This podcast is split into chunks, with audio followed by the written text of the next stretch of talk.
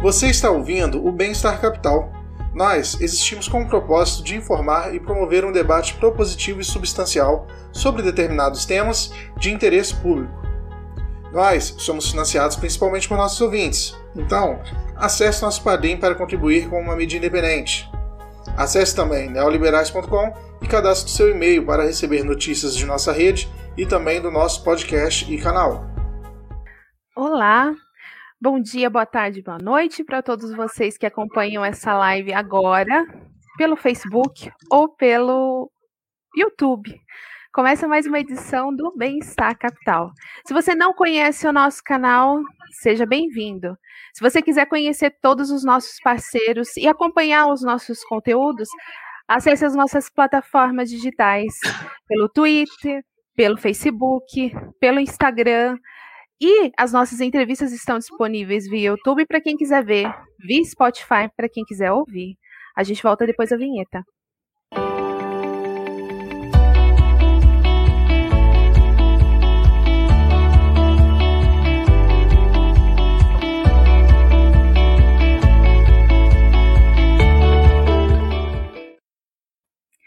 E o Bem-Estar Capital de hoje tem a honra de receber, depois de tanto tempo, graças também ao nosso entrevistado que a gente entrevistou aqui no episódio 67, o Ricardo Carvalho.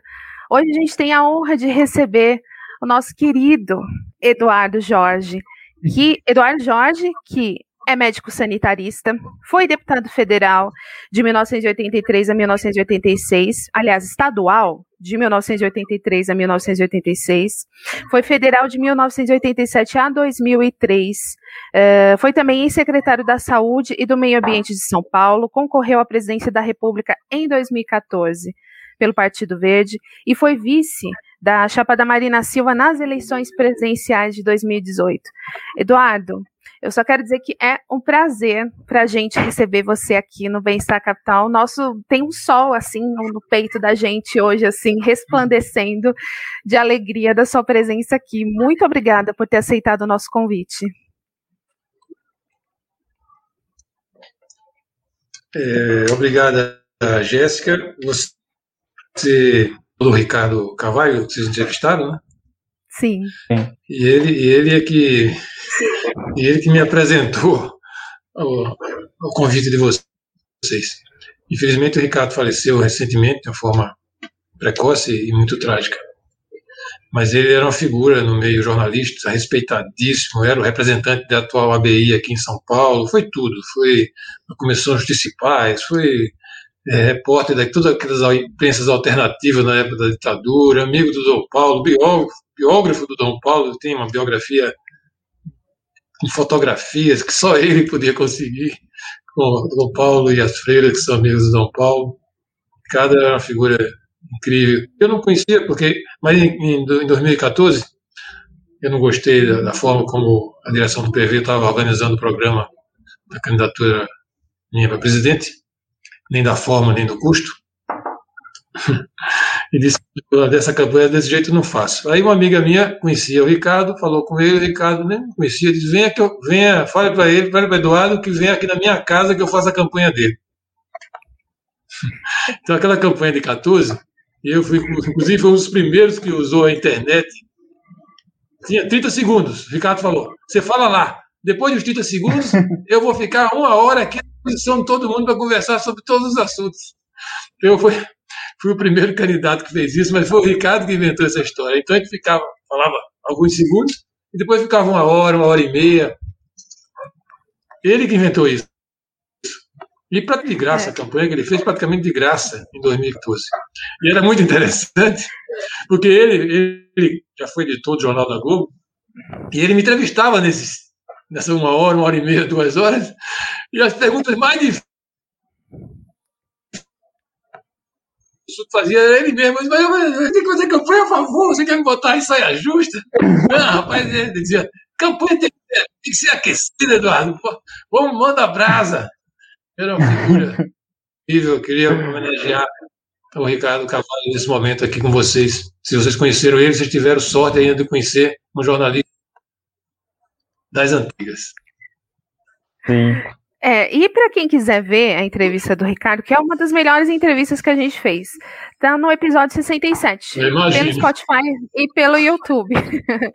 Bom, para é, entrevistar comigo o, o, Ricardo, o Eduardo Jorge, eu tenho hoje Luiz Pérez, que é mestrando em Matemática Aplicada pela PUC-Rio, Felipe Desoy Caravalo, mestrando em Ciência Política pela Universidade de Lander, e Gabriel Drummond, historiador pela FGV do Rio e candidato a vereador pelas eleições de 2020 pelo Cidadania. E eu, Jéssica Lopes, jornalista pela PUC São Paulo. Muito obrigada mais uma vez, Eduardo, pela sua presença. E aí, hoje a gente tem bastante coisa para falar, a gente tem bastante coisa de política para falar, de terceira via, de sustentabilidade. E eu quero começar iniciando a nossa rodada de perguntas, falando um pouco mais recentemente da sua história. É, você foi candidato à presidência da República nas eleições de 2014 e vice na chapa da Marina Silva em 2018. Eu queria saber o que, que mudou no panorama das eleições de 2014 até as eleições de 2018. A, a gente sempre tem a sensação de estar tá andando para trás. Como você avalia isso e se você também tem essa sensação?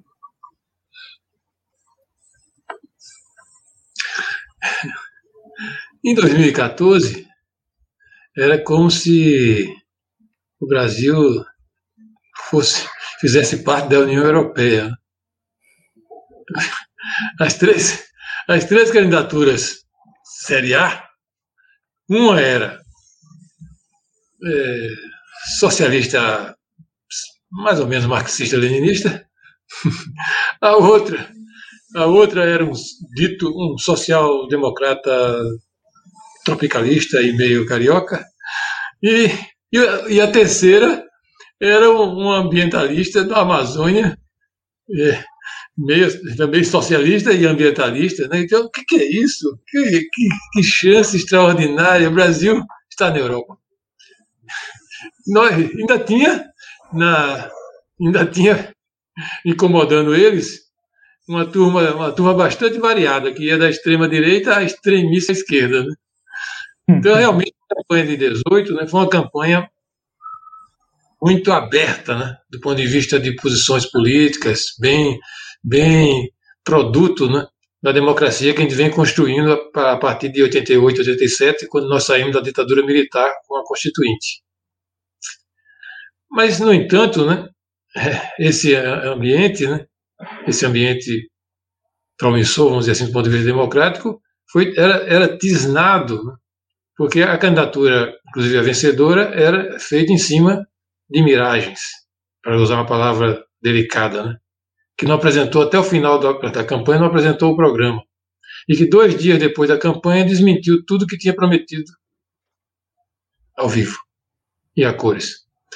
E de lá, pra, de, de, de lá adiante, só foi ladeira abaixo do governo dela, até chegar no processo de impedimento, impeachment, segundo impeachment depois da redemocratização, com o Brasil dividido, trincado, né, daquela forma, em crise econômica, em, em, em descalabro de desemprego, um vice, um vice sem, sem reconhecimento e sem apoio, que terminou o governo com 6, 7% de reconhecimento, apesar de ter tentado tomar pulso do governo, nunca conseguiu. E tudo isso né, gerando um sentimento de descrédito, de desânimo, de desesperança, de decepção com o Partido dos Trabalhadores, que estavam governando já quatro mandatos praticamente, né? Que levou o país a uma, um, um verdadeiro transe. É, eu era vice da Marina, essa moça maravilhosa, e tínhamos um programa detalhado, né? que, era, que era uma síntese do programa nosso de 14, com o dela de 18, aperfeiçoado. Mas a gente, Jéssica, a gente fazia campanha, andamos no Brasil inteiro, alguns locais eu ia sozinho, porque a Mariana não podia ir, ela, os lugares. Vai em Roraima, vai em Roraima. Passei quatro dias em Roraima, fui até a fronteira ver o êxito e a fuga dos venezuelanos. Então, mas veja, né? durante a campanha inteira, a gente tentava colocar o programa, ninguém nos queria ouvir. O Brasil estava dividido entre Lula ou não Lula. E o povo escolheu o mais não Lula de todos. Não interessa que ele fosse um bufão, um fanfarrão, um parlamentar que nunca produziu nada, que não merece o menor crédito. Mas ele encarnava o, o mais anti-Lula de todos. Então, ia como eu, não, não, eu quero saber o seguinte: vocês são a favor da volta do Lula ou contra a volta do Lula? Não, mas nós, temos nosso programa, ninguém queria saber. O final da campanha foi dramático. Dramático, né? porque a, a, a, a campanha começou com o PT tendo esperança que, se viesse um candidato da extrema-direita, ele poderia ter alguma chance de vencer. E botou panos quentes no Bolsonaro. Era uma espécie de simbiose, vamos dizer assim, entre Lula e Bolsonaro para esvaziar o centro e forçar o segundo turno daquele tipo, que eles terminaram conseguindo. Só que o Lula, apesar de ser um gênio intuitivo da política, ele nunca pôde prever, nem ninguém, eu não sou gênio nenhum, mas tenho alguma experiência, ninguém podia prever que o nível de rejeição popular nas classes pobres, médias e ricas ao Partido dos Trabalhadores e ao Lula tinha chegado num nível tão profundo. Do meio da campanha para o fim, já se viu que não ia dar. O PT estava liquidado naquela campanha. Ele ia segurar-se nos seus reais mais é, fanáticos e clientelistas, fanáticos e clientelistas, mas não, não, dava, dava mais para virar. Aí o PT passou a querer ir para o segundo turno para manter a hegemonia da oposição, manter a hegemonia da esquerda e da oposição nas suas mãos, é, rejeitou qualquer possibilidade de um acordo com um candidato mais de centro que pudesse tentar brecar e derrotar o Bolsonaro, insistiu, foi com um candidato fantoche, um candidato que saía na rua com a máscara dizendo eu sou Lula, eu sou Lula. Nunca vi uma coisa dessa, nunca vi uma coisa dessa, coisa ridícula, né? Como é que um sujeito se dispõe a uma humilhação desse tipo? Né? Eu não sou candidato, eu sou o Lula. Mas com essa intenção, vou para o segundo turno, perco, porque todo mundo sabia que ia perder, Lula, inclusive o PT também, todo mundo que entendia alguma coisa de política sabia disso, a população mais desligada da política podia ter alguma esperança, mas ninguém que entendesse de política tinha dúvida que um segundo turno entre Bolsonaro e Lula e seu preposto era Bolsonaro. Mas, com isso, ele era, mantinha a hegemonia da esquerda, mantinha a hegemonia da oposição, elegia uma boa bancada e se preparava para o fracasso que fatalmente viria uma pessoa tão incompetente e ignorante como Jair Bolsonaro, e ele seria reconduzido nos ombros do povo em 22. Esse era o plano. Esse era o plano e que deu certo para os dois, parece que está dando certo para os dois, porque um ganhou e o outro está vindo com 40 e tantos por cento de, nas pesquisas, né? só deu errado para todos nós brasileiros. Os outros, nós brasileiros comuns, a coisa deu toda errada. Né? Deu toda errada. Mas isso é que aconteceu entre 14 e 18, do meu ponto de vista, Jéssica. É, só uma coisa interessante, né? já no final, a Marina tinha caído de 14, 15 para 1%. Faltava uma semana. A Marina é muito, muito religiosa. E ela tem uma Bíblia grande, né? Porque ela tem dificuldade visual. E o pessoal pensa que aquilo é computador, não, mas aquilo é uma Bíblia. Então eu disse, Marina, pelo amor de Deus, reza para acabar a campanha que a gente vai zerar. Porque era aquela polarização total. O sujeito era Lula ou anti-Lula, e o anti-Lula era o Bolsonaro. Teve, teve um outro episódio muito interessante na minha casa, Jéssica, porque nós, estávamos preparando a Marina para aquele último debate na Globo. Estávamos já dois dias lá no hotel no Rio de Janeiro. Aí, aí, aí ó, Eduardo, a imprensa toda lá fora quer falar com você. Comigo? Eu sou vice. Não, não é com você mesmo, tá todo lá. É isso aí. Chega lá, tá televisão, jornal, um, um exército. Esse, o que eles querem comigo? Não, é porque o seu filho acabou de declarar apoio ao Ciro.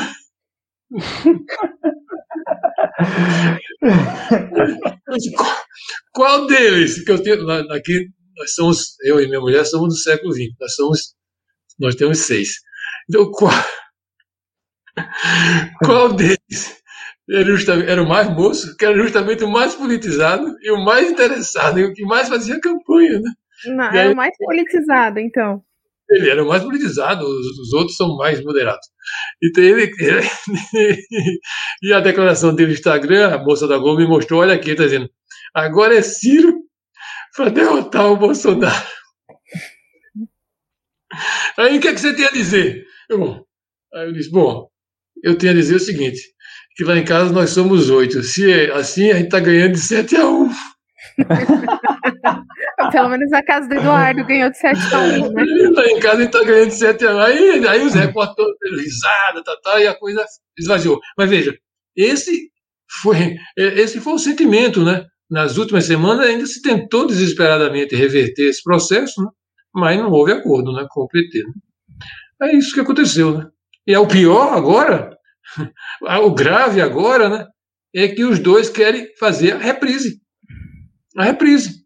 Porque, como, como lá em 14, né, tanto um como o outro acham que esse é o melhor cenário para eles forçarem 50% da população que não tem simpatia nem para um lado pelo outro, optar entre A e Z. Esse é o drama que se transmite de 18 para 22. Eles querem a reprise. Vamos continuar, Gabriel.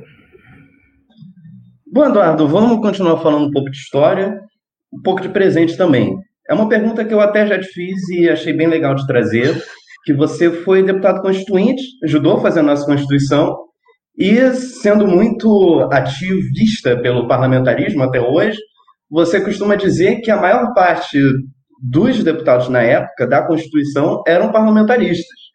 Vendo coisa da época, eu vi que o PT e PDT, no geral, foram mais contra, porque Brizola e Lula estavam com boas intenções de voto, e que o Sarney teria comprado o Congresso para votarem pelo presidencialismo.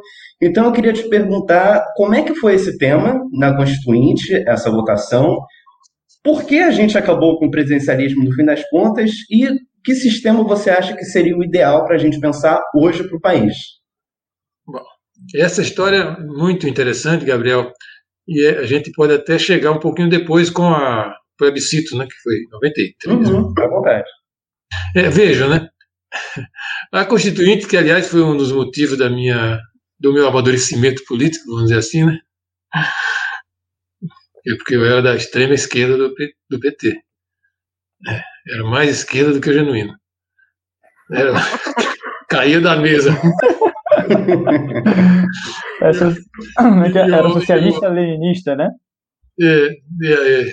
E o, bom, e a, a composição daquele Congresso Constituinte, aqueles 600 e tantos entre senadores e deputados, é, era uma composição, se você fosse avaliar assim, é, pela régua da Revolução Francesa, que valia até o final do século XX, era no máximo assim, de um centro para um centro-direita.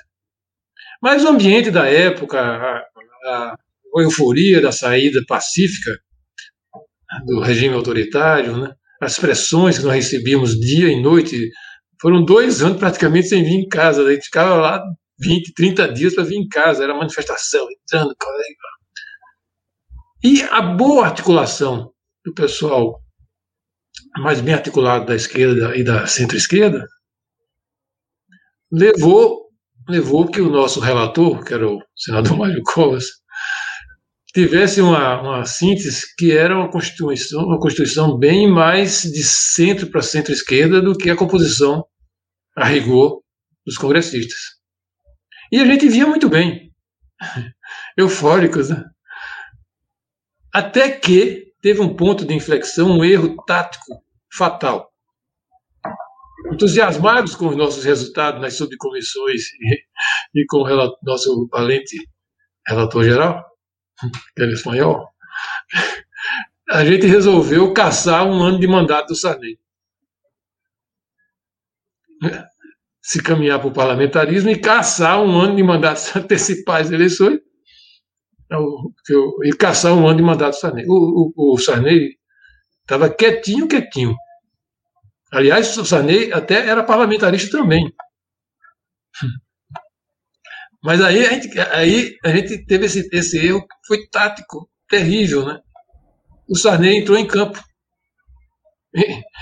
E a presidência da República tem recursos ponderáveis. A gente está vendo que, mesmo na democracia, como é que isso funciona lá, principalmente com 70% dos nossos, dos nossos impostos controlados por eles.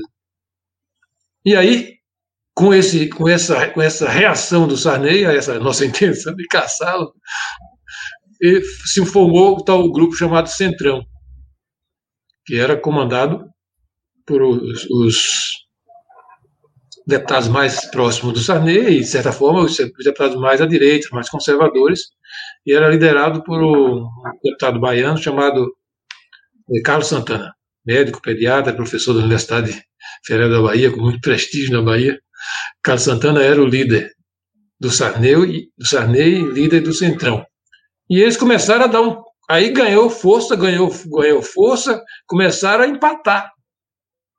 Começaram a empatar Carlos Santana liderando o centrão, Mário Covas liderando do centro-esquerda para a esquerda, começaram a empatar no plenário. E a gente começou a sofrer derrotas importantes lá e para cá. Inclusive, perdemos a possibilidade de, de, uma, de, uma, de um aprofundamento da possibilidade do parlamentarismo. O, o, você falou do PT, a maioria da bancada dos deputados do PT eram parlamentaristas. A maioria com exceção dos mais esquerdistas, como Vladimir Palmeiras, que continuavam naquela posição de revolução de cima para baixo, e para eles, para isso, o presidencialismo é muito melhor. Né? Ele era, Vladimir Palmeiras, esse conterrâneo de vocês, era e deve ser até hoje, porque ele é muito teimoso, um presidencialista revolucionário terrível, né? Mas a maioria dos deputados do PT era parlamentarista. Nós perdemos por causa disso. Foi um erro tático. Você tinha até o Lula, né? Ah, no, no caso, inclusive, para nós da saúde, não sei se esse é o caso falar sobre isso, né? Mas porque como a gente está nessa história da pandemia hoje, é, eu estou há trinta e tantos anos trabalhando pela implantação do SUS, que eu considero a reforma social do direito universal à assistência à saúde. Coisa tipo inglês de, ingleses, a mais, a mais importante reforma feita pela Constituinte, do ponto de vista social. Nós tínhamos aprovado uma proposta muito boa na Comissão de Seguridade Social, mas a gente passou a ter um risco tremendo de perder no plenário. Então eu e mais dois deputados do PMDB fomos conversar com, com o líder do Centrão, que era o Carlos Santana, que era médico para nós, e baiano. E aí discutimos bastante com ele. Esse, esse era, fui eu, Raimundo Bezerra, não lembro outro. E ele, aí discutimos com ele, mostramos, explicamos, ele disse, mas esse, essa, esse, esse sistema de saúde que vocês querem não é estatal. Não vai estatizar as santas casas filantrópicas e proibir a medicina é, privada no Brasil. Não, não vai, porque é, é um sistema de direito universal, o financiamento é público, mas a execução é mista. Tem a área estatal, tem a área filantrópica, tem a área privada que quer trabalhar dentro do SUS, e, mas está claro isso? Deixa eu ler. Aí ele leu lá, não, precisa botar mais claro isso aí, né? E precisa botar que assistência, que assistência privada paralela é possível e prevista. Tá, tudo bem. Fizemos um acordo com ele, e assim que essa proposta passou praticamente por unanimidade. Eu lembro que o único que, que eu me lembro assim, o único que votou contra a criação do Sistema Único de Saúde e o direito universal à ciência de saúde no Brasil foi o, o filho do ACM, Luiz Eduardo. Luiz Eduardo era um rapaz baiano também. Os baianos são muito fortes na política. Baiano também, e ele estava eufórico com a, com a descoberta do liberalismo, né? Além, Além de ser um sujeito muito corajoso, né? não tinha papas na língua, dizia tudo na, na, cara de todo mundo. Né? Ele disse: Não, não, não, não, eu estou desconfiado desse negócio aí, é, é Estado demais, eu vou votar contra. o Luiz Eduardo. Luiz Eduardo foi o único que votou contra. Eu lembro, não lembro de nenhum outro, eu lembro solitário vota do Luiz Eduardo. Bom, pois bem, então foi isso que aconteceu. Aí, bom, ficou, aquele, ficou aquela constituição híbrida, né? cheio de elementos parlamentaristas, né? mas mantendo o presidencialismo imperial. Houve aquele prêmio de consolação, aquele prêmio de consolação que nos deram, que foi aquela possibilidade do plebiscito. Uhum. Que, que na hora José, falhou quando chegou. O José, o José Serra, de forma, é, vamos dizer assim, precipitada, né, inventou de, de, de antecipar, apressar o plebiscito, ele é um parlamentarista exaltado. E não houve, não houve discussão, não houve um amadurecimento da proposta. Né? Foi uma coisa muito confusa, ninguém tinha república, monarquia, parlamentarismo, presidencialismo, não houve uma discussão amadurecida, não havia uma proposta de parlamentarismo, você votava no escuro. Que tipo? Como? Como é que vai funcionar? E no caso do Partido dos Trabalhadores, aconteceu uma coisa própria de um partido que era, era na verdade, uma frente revolucionária, de, que tinha uma miríade de partidos dentro do partido e tinha uma base popular muito ampla, mas tinha democracia. Esse é o principal capital, vamos dizer assim. Eu não sei se é uma boa palavra para usar, que o, que o Partido dos Trabalhadores acumulou para chegar onde chegou, né? Era essa democracia de base, popular, ampla, que ele tinha de verdade, era o único partido que tinha realmente democracia dentro das suas resoluções e tudo. Bom, na discussão do parlamentarismo no, no plebiscito, né, a cúpula do partido era parlamentarista, inclusive o Lula. O Vladimir e outros, e outros grupos extremados, foi para foi a convenção, 2 mil, 3 mil delegados do Brasil inteiro eleitos, e e era, aí era, era, era, era retórica e argumento, agitação, demagogia, todo tipo. É. E diz, esse, o parlamentarismo é para impedir que o, o, Lula seja presidente. Vocês querem que o Lula seja presidente? Porra, como é que a gente ia ganhar? Um demagogo desse, pô. Então, nós, nós perdemos no voto. Nós perdemos no voto. É. E aí foi aquele desastre da, da, do plebiscito, Gabriel. Eu fiquei tão inconformado né, com aquela loucura, né, que três meses, três, quatro meses depois, eu apresentei uma, uma, uma emenda, reapresentando a emenda Ulisses Guimarães, em homenagem a Ulisses Guimarães, né? peguei todas as assinaturas e protocolei de novo uma emenda constitucional parlamentarista, em 1993, logo depois da, do plebiscito. E essa emenda, essa emenda minha, que eu sou o autor, eu sou o autor, ela está tramitando até hoje. É a emenda, é a emenda parlamentarista que está pró, pró, pronta, né? Que já passou pela Comissão de Justiça, já passou pela Comissão Especial, recebeu um relatório, uma, uma substitutivo, e está pronta para ir ao plenário. Na verdade, era uma, era uma emenda de parlamentarismo clássico, com voto digitalista, etc. E durante esse debate todo que aconteceu de 93 até agora, 2003, acho que 2002, quando isso aconteceu, a, sua aprovação, terminou virando uma, uma medida, uma emenda semi-parlamentarista, tipo França, Portugal. Mas essa minha emenda está prontinha lá para votar. Alguns já, já quiseram um dia Roberto Freire, que é outro parlamentarista exaltado, né, queria levar a votação de qualquer jeito. Não, na outra, na crise da Dilma. Não, não essa, essa emenda não é para resolver a crise da Dilma. O povo tem que saber, né, tem que ter uma coisa que vai mudar o sistema político do Brasil para mais democracia, não é para resolver uma crise da Dilma. Já, já, não deu, já não deu certo no jogo lá, vamos, refazer, vamos fazer de novo essa história, né? Então, Roberto, não vou, não quero votar agora, não. Eu quero votar quando houver discussão e amadurecimento. Porque isso é uma coisa que não pode ser para resolver uma crise conjuntural de Dilma, de Bolsonaro para evitar a eleição de fulano, para evitar a eleição de fulano e Beltrano, né? Imagina, se botar agora para votação, vai dizer que eu estou querendo evitar que o Lula seja presidente. Pô, tem emenda, deixa aí, deixa lá na fila, pronta para votar. Além disso, tem uma, emenda, não? tem uma emenda parlamentarista também do Aloysio Nunes e do Colo de Mello, ex-presidente Colo de Mello, no Senado, que são posteriores à minha, são mais novas, né? A do Aloysio é uma, é uma cópia da minha. que, que, estão, que estão lá no Senado. Né? Então, essa é a situação. Isso, isso é o que aconteceu, Gabriel, e eu, com mais alguns adendos que você não me perguntou. Perfeito. De vez em quando volta essa discussão, né? Você acha que a gente está num momento propício para falar disso? eu tenho visto muitos artigos. É, gente do STF, o ex-vice-presidente ex da Dilma, Michel Temer, é, muita gente falando nisso, né? Mas eu, isso que eu quero dizer, isso não pode ser uma coisa para resolver uma crise conjuntural. Isso tem que haver um amadurecimento entre, entre os partidos políticos e na opinião pública, né, para o, o povo.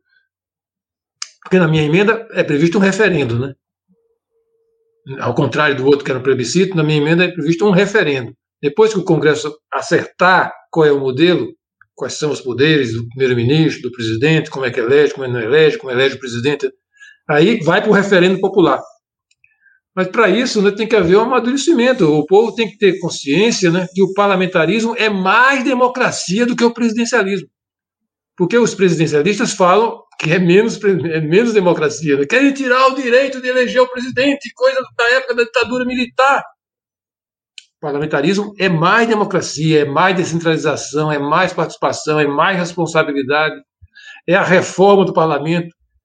Porque um dos grandes defeitos e, a origem das crises do atual presidencialismo é a irresponsabilidade do parlamento. Os deputados, Gabriel, são completamente irresponsáveis. Como é que funciona? Eu fui deputado 20 anos. Né? Graças a Deus não sou mais. Mas, mas eu fui 20 anos, então eu entendo bem disso, né? Como é que funciona? essa irresponsabilidade do presidencialismo na relação com o Congresso. Os, os deputados governistas são fisiológicos. Vive comendo as sobras que cai da mesa com aquelas emendas parlamentares que está virando uma farra. É, eu fico até assustado. Na minha época já existia, mas era uma coisa muito restrita. Eu sempre fui crítico disso, né? Porque como parlamentarista eu achava que a responsabilidade nossa era formar o governo e apoiar o governo e votar as coisas do governo. Mas na minha época era muito restrito, agora virou uma farra completa, tem até, tem até emendas secretas. Né? Então, os deputados governistas vivem dessas sobras, vivem de chantagear o seu próprio governo. E os deputados da oposição vivem do exagero, da, da, da demagogia, de ser contra tudo que vem do governo, mesmo que venha coisa boa do governo, que às vezes vem coisa boa do governo. Eu sou contra. Tem um caso clássico né, do, do, do, nosso metalúrgico que foi presidente da Câmara, João Paulo Cunha, operário católico de Osasco, na pastoral. E o, o Cunha, por que, que vocês eram contra a reforma da Previdência e agora que o Lula entrou, vocês são a favor? Aí o, o João Paulo, com a sua sinceridade ingênua, e, né, ué, porque antes a gente era oposição e agora a gente é governo. É, é, a demagogia, a irresponsabilidade, o não a qualquer custo na oposição e a, o fisiologismo, a chantagem dos governistas. E se tudo der errado no governo, não tem problema. O mandato deles está garantido. Quatro anos, faça chuva e faça sol. E se o governo deles estiver ruim, eles pulam para a oposição na véspera da eleição. É um, é um regime, o presidencialismo, é um regime da irresponsabilidade do parlamentar. O parlamentarismo é o regime da responsabilidade parlamentar. A primeira coisa que o parlamentarismo reforma, o parlamentarismo não pode ser porque o Congresso é muito ruim. Ou seja, parlamentarismo, a primeira coisa que vai reformar é o Congresso. Porque no parlamentarismo né, se forma a maioria, e a maioria tem que apoiar o governo de verdade, ajudar o governo de verdade a governar, com sugestões, com críticas, com, com participar para que o governo dê certo. Porque se aquele governo não der certo deles, o que, que acontece? Desmonta o governo, remonta o governo vai tentar de novo. Se não der certo de novo, convoca a eleição. E a coisa que mais deputado tem medo é a eleição. O deputado só é feliz no primeiro ano. No segundo ano ele começa a ficar preocupado, no terceiro ano e no quarto ano ele nem dorme. Então veja, né? o deputado vai, que é governista, vai agir com sensatez, com relativa sensatez, claro, né? para ajudar o seu governo, porque ele quer o seu mandato. E a oposição? A oposição vai ser uma oposição tipo inglesa, né? Que é uma oposição mais construtiva, porque ele sabe que a qualquer momento, numa recomposição de governo parlamentar, uma parte deles pode virar governo. Então veja, né, que é essa, essa, é, o parlamentarismo é mais democracia, é mais poder para o povo, na verdade, né? Porque a qualquer momento que aquele governo não der certo, o povo é chamado novamente a decidir. E isso inclui os deputados. Então é muito mais poder para o povo, é muito mais de democratização e descentralização e divisão de responsabilidades entre os partidos. E insisto, né? A reforma maior se dá exatamente no parlamento, criando o princípio da responsabilidade parlamentar. Deputado hoje é irresponsável, seja do governo ou seja da oposição. Com exceções, claro, né? Mas esses são santos.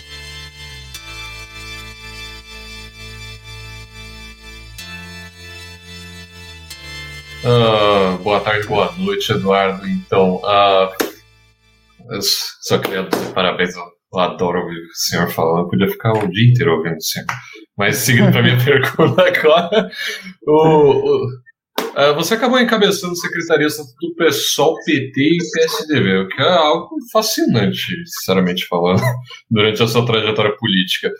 E eu gostaria de saber se você poderia dizer se houve alguma, alguma forma de mudança na sua, na sua gestão como secretário, quando deparado com diferentes partidos, como entre o PSOL, PT e PSDB, e se entre um e outro havia mais liberdade para atuar como secretário, ou se, é, pra, liberdade para ser mais técnico, ou de repente você acabou ter, sofrendo algum tipo de limitação. Uh, de qualquer forma que seja. É, Felipe, primeiro eu nunca fui secretário do PSOL, porque o PSOL não quer, não quer governar. O PSOL quer ficar no parlamento, criticando todo mundo, nomeando os assessores também, seja fundo partidário, democracia burguesa, coisa desse tipo. Mas governar mesmo não quer, não. Então eu nunca fui secretário PSOL. Né? É quando é. tem alguém que poderia, né? Aí já sai, né? O Freixo saiu agora, né? É, é, não, eles, elegeram, eles elegeram uma vez o prefeito de Macapá. O sujeito durou seis meses. Bom, mas isso, deixa pra lá, não quero birra de sol. Mas eu tá vejo, né? O, tem gente que eu, que eu gosto muito lá também. Mas o. Eu, eu, uma coisa primeiro que eu queria dizer, Felipe, é que a, a experiência.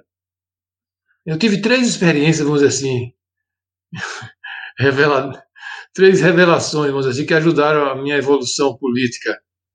Eu fui católico muito fervoroso até 18 anos, depois fui comunista tão fervoroso quanto até uns 40, 45 anos. E depois democrata e ambientalista de 1994 para cá, mais uns 25 anos também.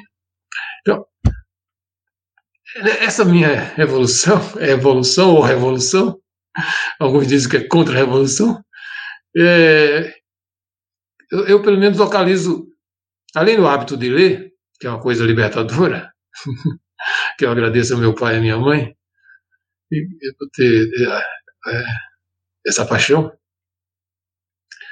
eu, eu localizo em três, em três momentos da minha vida política. Primeiro momento, quando eu, eu e minha mulher, formados médicos, em 1973, 74, fizemos dois anos de especialização, mais especialização em saúde pública, concurso de saúde pública, e fomos ser médicos sanitaristas de saúde pública na região mais pobre de São Paulo. Foi um concurso muito concorrido, eu, modesta parte, fui em primeiro lugar mas, para o escândalo geral, escolhi o lugar mais pobre que tinha, que era a fronteira de Itaquera, Guaianazes e Guaianazes, Guaianazes e São Mateus. E eu, minha mulher também fez, e fomos morar lá. Fomos de mala e cuia, as duas crianças, compramos uma casa lá no Conjunto Popular, e de 76 a 90 eu morei lá, com ela e com eles.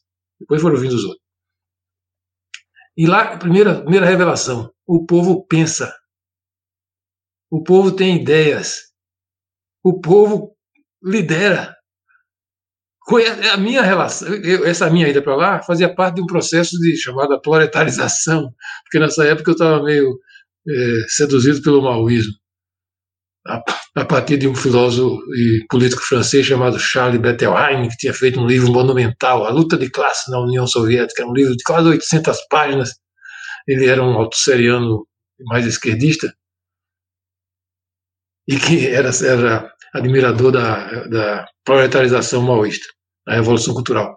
Então, eu, essa nossa ida, eu e minha mulher para lá, fazia parte desse processo. Tipo uma proletarização light, mas era, né? Vamos morar lá, e essa nossa, esse nosso contato com o movimento popular, principalmente o pessoal católico das comunidades de base, que era o auge de São Paulo, do Luciano, as comunidades eclesiais de base estavam fervendo naquela região, era uma coisa maravilhosa, linda. E a experiência minha leninista, o catecismo leninismo, é que o povo tem que seguir a ordem unida dada pela, pela vanguarda do proletariado que é a vanguarda proletariada e a chefia do partido. São os intelectuais, né? porque eu nunca vi nenhuma revolução proletária com líder proletário à frente. Né?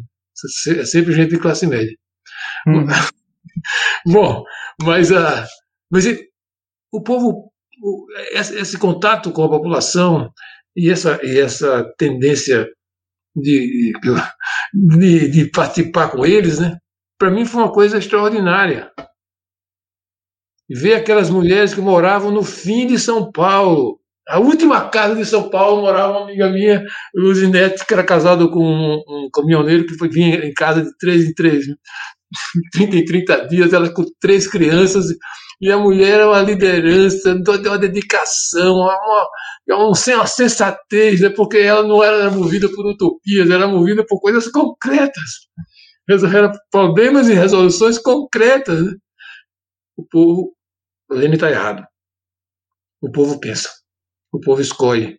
O povo tem sensatez. Isso foi um golpe fatal no meu leninismo. E a outra, outra experiência importante né, foi a Constituinte. Né? Eu, eu, quando fui deputado estadual, eu fui um deputado na rua. Eu não dei sossego ao Covas e ao Toro. o comando daquele movimento do, dos, dos desempregados era sediado no meu gabinete. Os sujeitos dormiam lá. Os três líderes dormiam no meu gabinete, lá na Assembleia Legislativa. Né? Então, eu fui um deputado estadual terrível. Uma vez eu. Bom, a história não, não vou contar. Mas então, a Constituinte, né? uma democracia burguesa, aliás, a gente ficou achando, achava, não, o Brasil realmente, essa cordialidade brasileira é um absurdo. A, ditadura militar tinha que ser derrubada no pau. Vai ser uma transição totalmente pacífica, burguesa.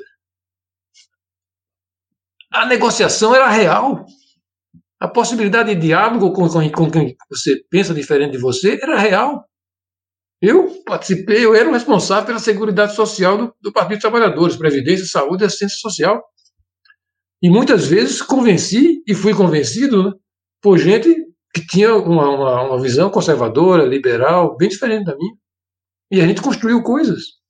Então a segunda coisa, a segunda coisa importante nessa mentalidade né, é essa, esse contato né, e essa efetividade da democracia representativa liberal.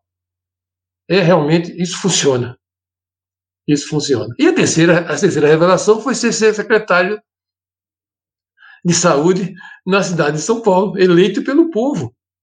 Novamente, a democracia burguesa liberal representativa coloca à frente da cidade de São Paulo, a maior cidade mundial do hemisfério sul, uma mulher completamente revolucionária como a Luísa Arondina, que foi candidata, inclusive, vencendo e derrotando o Lula na convenção para ser candidata, porque o candidato do Lula era o Plínio de Arruda Sampaio. Na época, Plínio era a extrema-direita do, do PT. Depois ele virou extrema esquerda no PSOL. Mas na época ele era extrema direita, era o candidato do Lula, e nós derrotamos o candidato do Lula com a Luiz Arondina, ganhamos a eleição, era um turno só, ele ganhou com 33% de voto, e depois a gente governou. Você imagine como é que uma pessoa, no caso da Luiz Arondina, e no meu caso, dois de formação revolucionária, ter a responsabilidade de governar uma cidade, na época, com 10 milhões de habitantes, a maior cidade mundial do hemisfério sul, e a gente tinha que governar.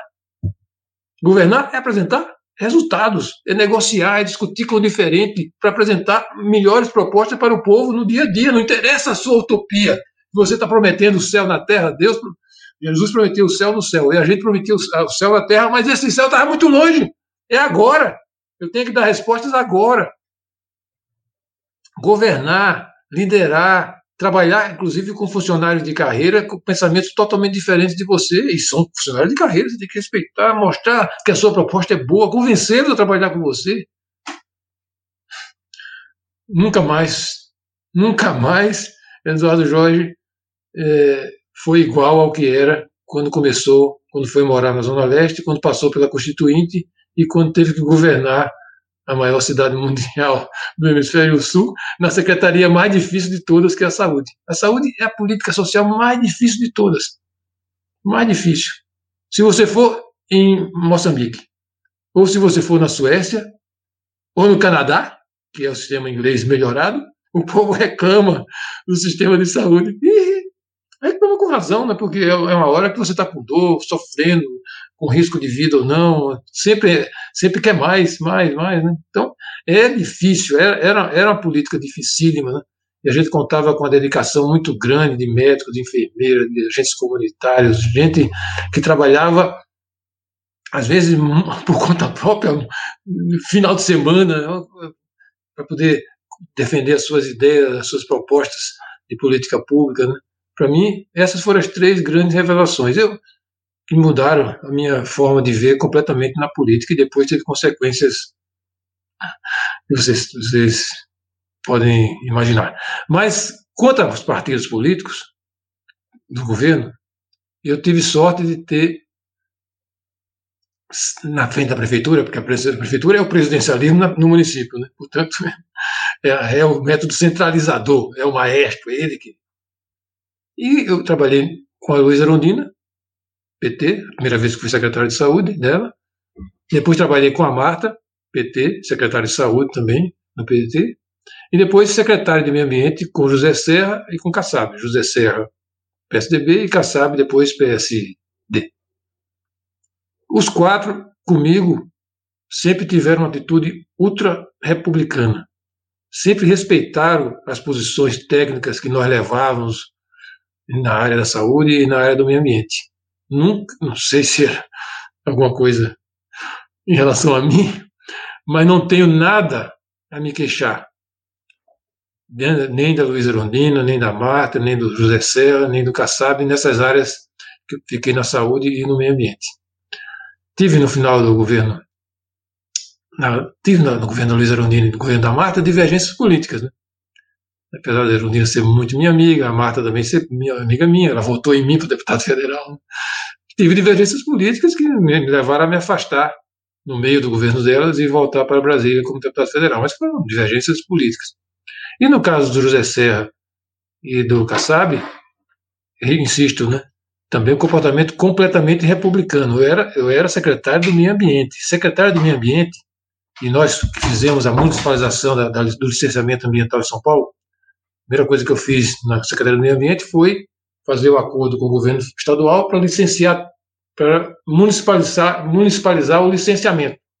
A cidade não licenciava, e eu era da saúde, que é próprio, a palavra de ordem do SUS é a descentralização, né, a municipalização. Fizemos a municipalização do licenciamento todo o licenciamento de São Paulo passou a ser feito por nós. Contratamos pessoal, fizemos um concurso, a Secretaria de Ambiente do Estado nos treinou, a CETESB. Nunca o José Serra ou o Kassab interferiram em nada no licenciamento. No licenciamento. E eram muitas coisas. É, é um, nós licenciamos todas as obras do metrô, todas essas obras que vocês estão vendo aqui em São Paulo, fomos, fomos nós que licenciamos na nossa época na nossa época. É licenciamentos pesados, com audiências públicas com mil, quinhentas, duas mil pessoas discutindo licenciamento em audiências públicas abertas. Eles nunca interferiram. Polícia ambiental, porque nós, nós multamos. Quem descumpre a legislação federal do meio ambiente, nós íamos lá e nós éramos uma espécie de polícia ambiental. Nós multávamos. Nunca pediram, nunca interferiram, nunca, nunca falaram nada em relação a isso. Portanto, eu, a, minha, a minha experiência como governo foi. É, é dura, né? Porque, por exemplo, secretário de saúde, você fica de plantão 365 dias por ano, durante o ano inteiro. Né? E não dá conta nunca, porque com, com a saúde não acaba nunca, né? É, mas eu não me queixo disso. Não me queixo. Perfeito, Eduardo. Você tem que se impor também, né? Portanto, porque tem outra, tem outra questão. Eu nunca dependi disso. Bom, a minha maior força dentro do Partido dos Trabalhadores e do Partido Verde também, que é a minha, postura, é que eu não, eu não peço nada.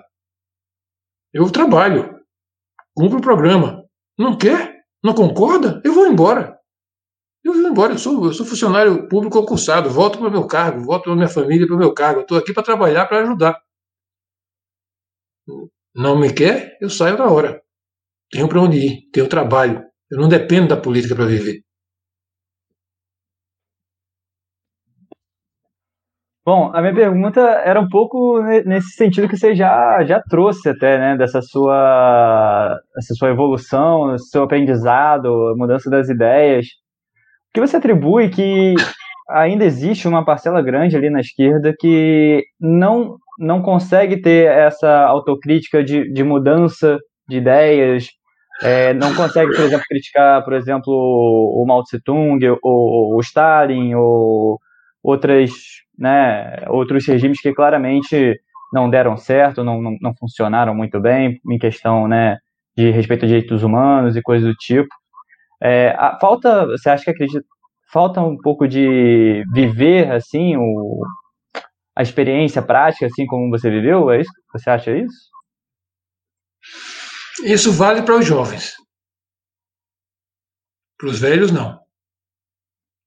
Uhum. E a necessidade de ter sempre para os velhos, para, né? para, os, para os velhos é sectarismo, é cegueira, porque eles viveram o século XX. É diferente dos jovens. Os jovens, vocês são jovens do século XXI, vocês não viveram o século XX. O século XX foi o século da guerra, da guerra quente e guerra fria, entre duas propostas que empolgaram os corações e mentes durante praticamente 100 anos. Né?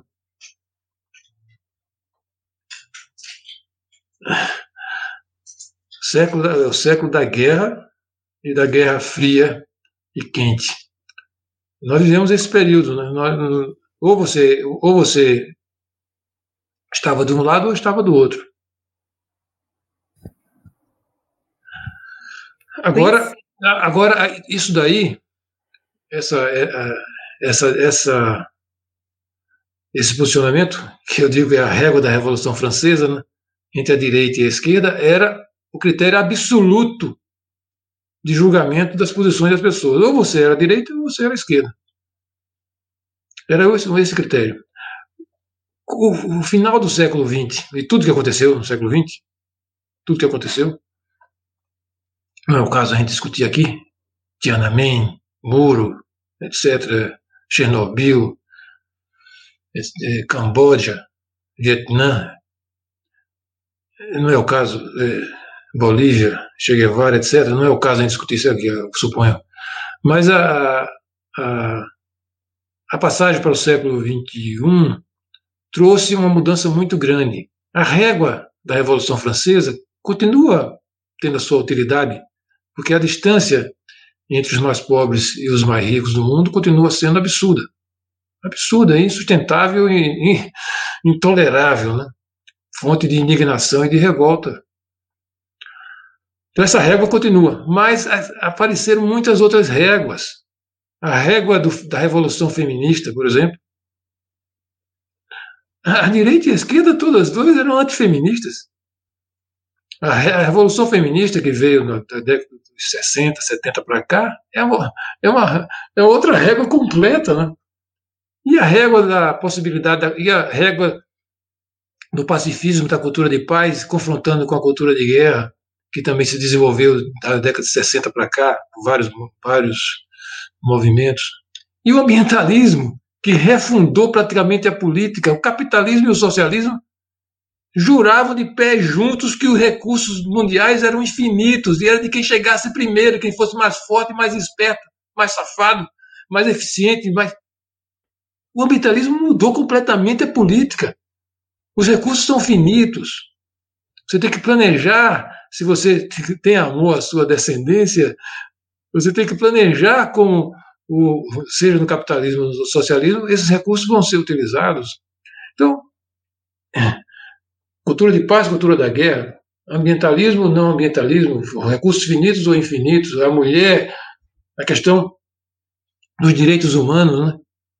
que, que é uma coisa recentíssima. Né? A democracia é coisa muito recente, é do, é do começo do século XX, e mesmo assim teve um nascimento muito demorado, porque na, naquele, entre a Primeira e a Segunda Guerra, os dois totalitarismos pro, por a, queriam provar por A mais B que a democracia não funcionava, e, e foram para cima da democracia e quase acabaram com ela, os dois totalitarismos. Né? Portanto, a democracia é coisa recente, muito recente, muito recente, mas a questão dos direitos humanos é mais recente ainda.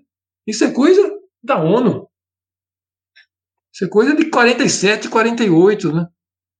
Nem, nem o capitalismo hard, nem o socialismo real ligava a mínima para os direitos humanos. Né? É, o, inclusive, os socialistas, na hora de votar em 1948, né, se abstiveram. O povo não sabe disso hoje, o pessoal pensa que direitos humanos é uma bandeira da esquerda, do PSOL, do PT. Na, quando voltou a Declaração de Direitos Humanos, a mais uma das, talvez a mais importante declaração preparada pela Organização das Nações Unidas, esse, essa coisa fantástica que é a ONU, em termos de convivência democrática e, e, potencial de convivência democrática e fraterna no mundo, uma das coisas mais importantes da ONU foi a Declaração dos Direitos Humanos. A União Soviética e seus, e seus subordinados se abstiveram. A União Soviética, a Ucrânia, a Hungria, a Tchecoslováquia, junto com quem? Com a África do Sul e com a Arábia Saudita dois regimes extremamente reacionários na época do apartheid e do fundamentalismo islâmico. Votaram, se abstiveram, não votaram na Declaração de Direitos Humanos. A esquerda não votou, nem a extrema direita. Então tudo isso mudou completamente a, política.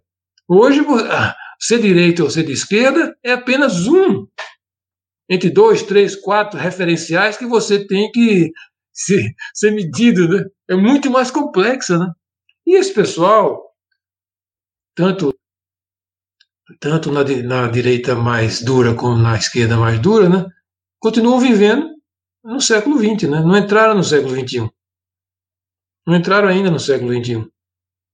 É, bom, como eu estou dizendo, né? A juventude eu entendo, né? É, é inexperiência e falta de vivência. Os mais antigos, não. É fanatismo, é sectarismo.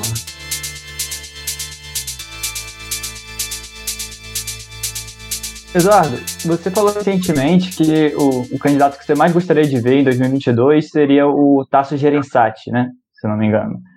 É, eu não tenho dúvida que o Tasso ele tem posicionamentos muito, muito bons, ele consegue dialogar com diversos segmentos e tudo mais. Mas você acha que ele tem força? Ele, ele me parece que não tem uma assessoria tão bem trabalhada, que ele não é, consegue engajar em rede social, que ele não participa com frequência de programas. Acho que nem tanto por falta de oportunidade, mas por falta de interesse.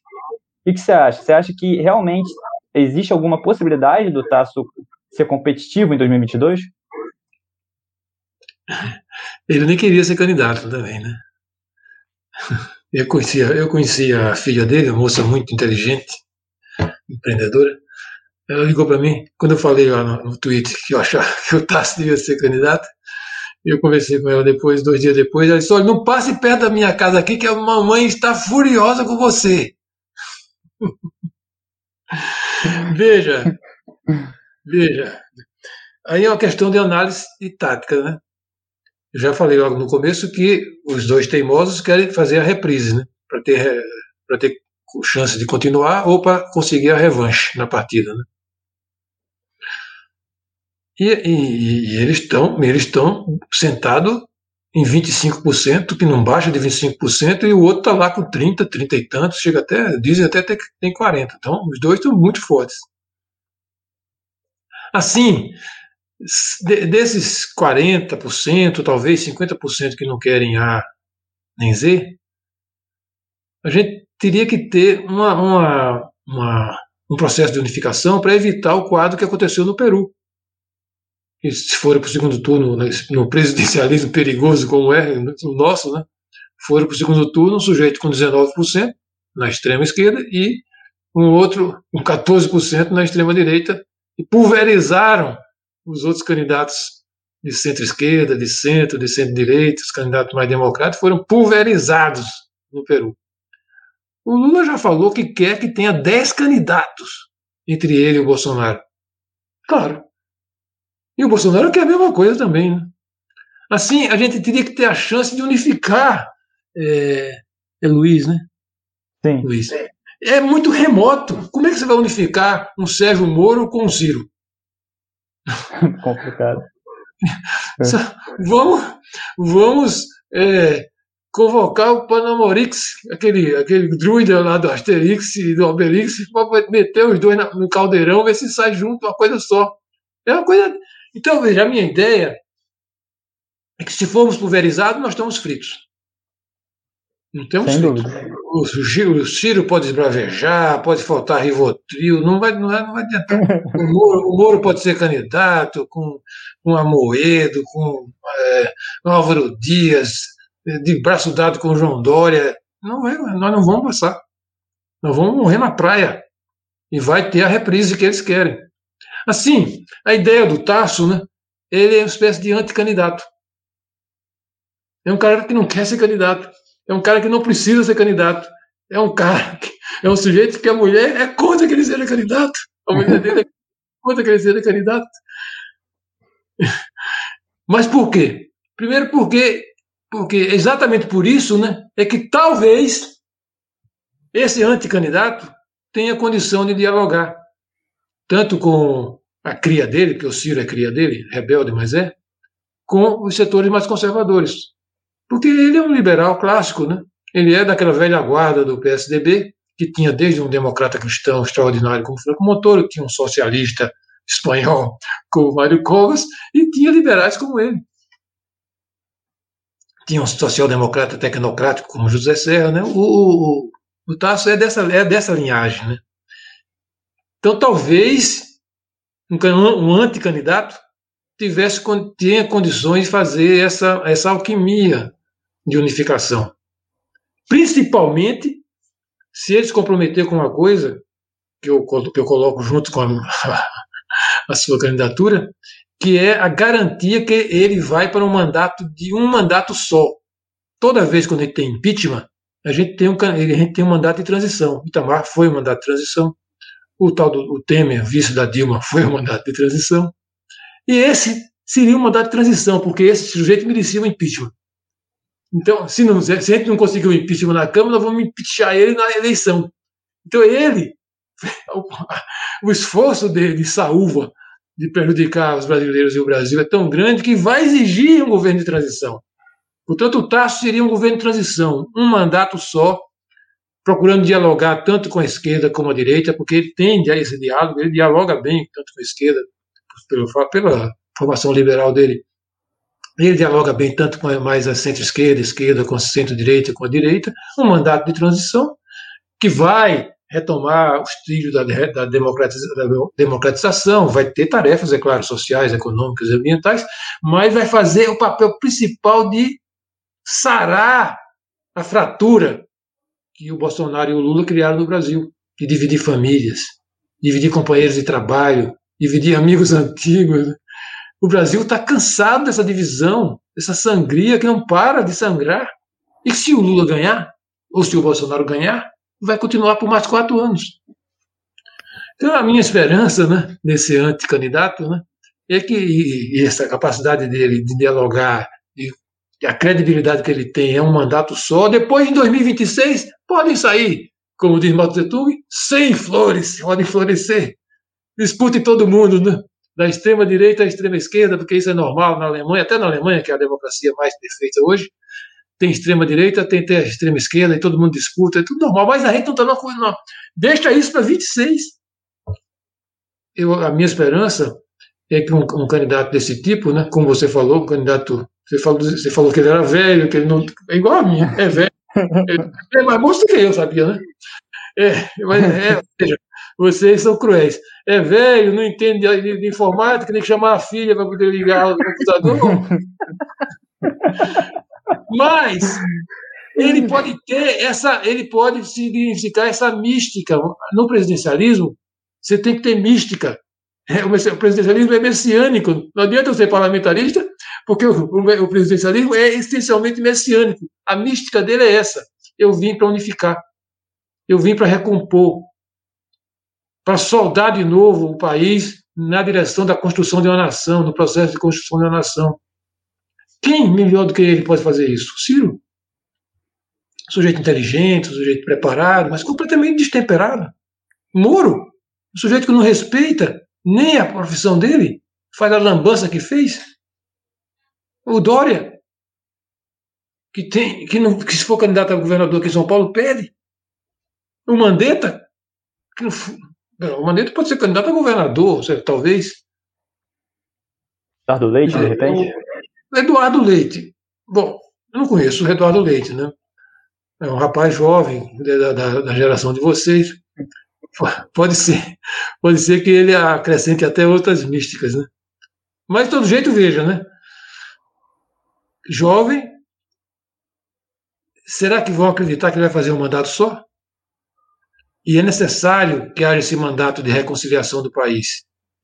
Inclusive para que esses jovens, como Eduardo, como Dória, como Mandetta, como Moro, como Ciro, vamos admitir que Ciro seja jovem, eles possam voltar em 26 com as suas pretensões, que são totalmente legítimas. Né? Agora, é, é, você pode dizer, é, Eduardo, você disse que aprendeu com a Luzinete a resolver problemas concretos e vem com utopias de novo, né? Bom, pode ser, mas é, ele dificilmente cura totalmente. Né? Felipe? Uh, então, Eduardo, qual a sua opinião sobre. Bem, primeiramente, alguém veio me perguntar diretamente no meu WhatsApp aqui para o senhor falar um pouquinho mais sobre a questão do Eduardo Leite. Então, se puder falar um pouquinho, bem, bem rápido, sobre o que, é que você acha sobre a candidatura, como seria uma candidatura do Eduardo Leite, assim, se você acha viável ou não. Eu sei que o senhor falou que não conhece muito, mas ainda assim eu gostaria de saber o que é que o senhor acharia disso.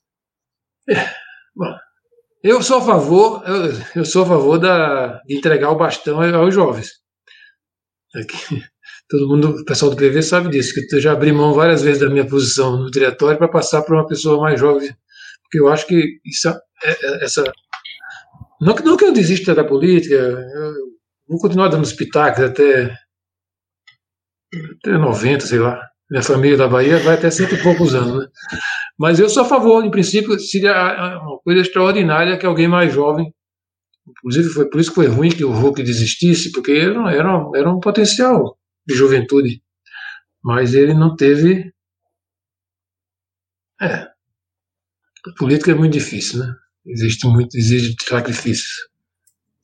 O Eduardo eu não conheço. Então... Eu não quero julgar Eduardo.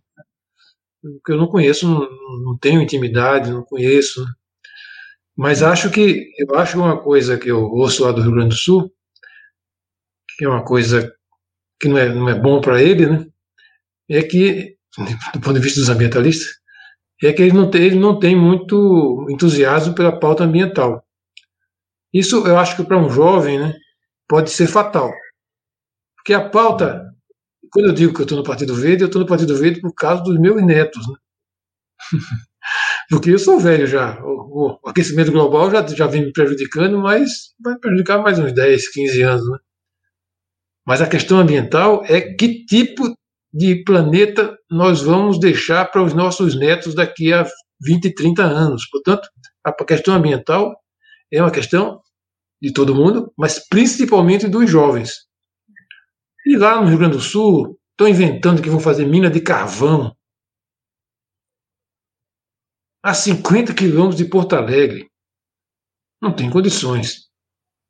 Você imagine mina de carvão. A Alemanha, a revolução industrial do capitalismo, porque a energia são as veias, as artérias, os capilares da economia capitalista e socialista, a energia. E a energia que impulsionou a revolução industrial e todo esse avanço científico e tecnológico que nós vimos com o capitalismo e com o socialismo, na Alemanha, por exemplo, veio do carvão, dos mineiros. O partido de Marx e Engels, que tem 150 anos, continua existindo e muito e ativo na Alemanha, foi fundado como uma das bases principais eram os mineiros.